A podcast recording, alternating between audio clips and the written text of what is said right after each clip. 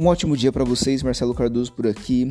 Lá em Josué, capítulo 1, versículo 9, tem um versículo muito conhecido que diz assim: Não fui eu que te ordenei a você, seja forte e corajoso, não se apavore nem desanime, pois o Senhor, o seu Deus, estará com você por onde você andar. Aqui é Deus falando com Josué logo quando ele é chamado para assumir o lugar de Moisés. Moisés é considerado por muitos o maior líder depois de Jesus de todos os tempos, porque ele liderou uma população que a gente acredita que seja algo em torno de pelo menos 2 milhões de pessoas ao longo de um deserto durante 40 anos.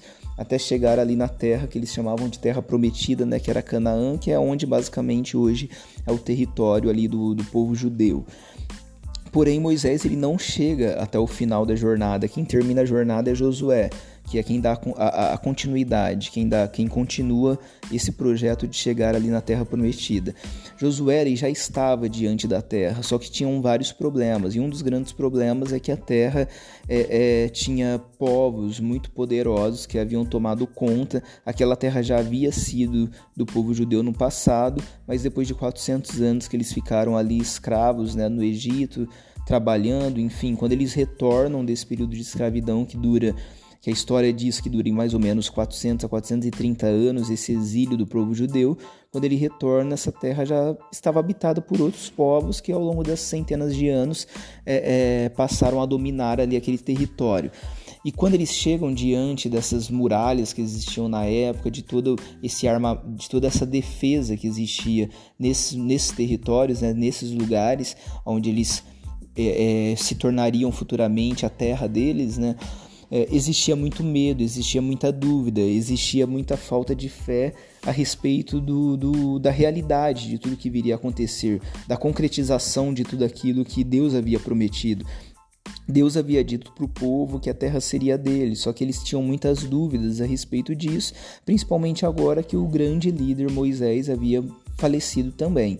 E aí Josué, que é chamado para o trabalho, ele recebe essa primeira é, é, ordem, né? ele recebe esse primeiro, essa primeira fala de Deus, que é a fala de que ele deveria ser forte e corajoso, assim como nós no dia de hoje, claro que não com as mesmas na mesma situação, né, em situações completamente diferentes, mas que nós sejamos fortes e corajosos também, é que nós não venhamos a nos desanimar e que nem tenhamos medo de nada também, que a gente nem se apavore diante das situações, das muralhas que se colocam diante da nossa frente. Porque se Deus está conosco, ninguém pode ser contra nós. Se Deus está do nosso lado, ninguém pode vir contra nós. É isso basicamente que ele fala para Josué e é isso que ele está falando para você no dia de hoje. Se Deus ele está com você, se o seu motivo é bom, se o seu motivo é justo, se a sua intenção é, é trazer o melhor para a vida das pessoas, é trazer o melhor para sua família, alcançar tudo aquilo que você tem sonhado, é não fazer mal para a vida das outras pessoas, é não passar por cima das outras pessoas, é não é, é ofender ninguém e nem tomar de ninguém aquilo que é dela, mas sim buscar aquilo que é seu, aquilo que você está buscando para sua vida, Deus ele está com você, ele está do seu lado, ele quer que você dê certo, ele quer que as coisas aconteçam para sua vida. Então você precisa ser forte e corajoso e não temer as muralhas que vão se colocar na sua frente. Quando a gente pega a história de Josué, a gente vê que a terra era muito abundante, mas de 12 é, é, espiões que entram na Terra para analisar a Terra, para analisar o território e ver se a Terra realmente era boa ou não, dez deles voltam falando que era impossível conquistar a Terra e só dois voltam falando que era possível conquistar a Terra.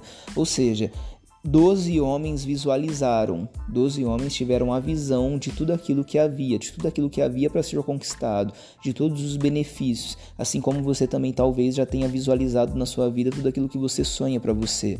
Só que dez deles falaram que era impossível e desistiram simplesmente e nunca pisaram na terra prometida e nunca viveram a promessa da terra. Porém, dois deles viveram a promessa e são nomes que são gravados até hoje. Um deles é o próprio Josué e o outro é o Caleb, que também conseguiu entrar na terra e, e, e ter uh, o nome dele escrito na história. Até hoje a gente fala a respeito dele. A mesma coisa para sua vida. Muitas vezes você já visualizou coisas para sua vida, você já visualizou bênçãos, você já visualizou objetivos que você tem para sua vida, metas que você tem para sua vida, mas que você talvez não acredite que você talvez ainda não tenha fé suficiente para acreditar que vai se tornar realidade, que vai se concretizar na sua vida.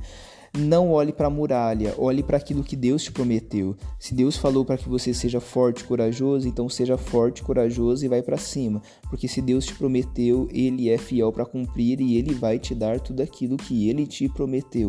Deus ele vai entregar nas suas mãos. Seja forte, seja corajoso, porque Deus ele vai derrubar as muralhas que estão diante de você se for necessário, para que você possa viver o seu propósito, para que você possa viver tudo aquilo que você tem sonhado, tudo aquilo que você tem buscado para sua vida. Que Deus abençoe você e tenha um ótimo dia.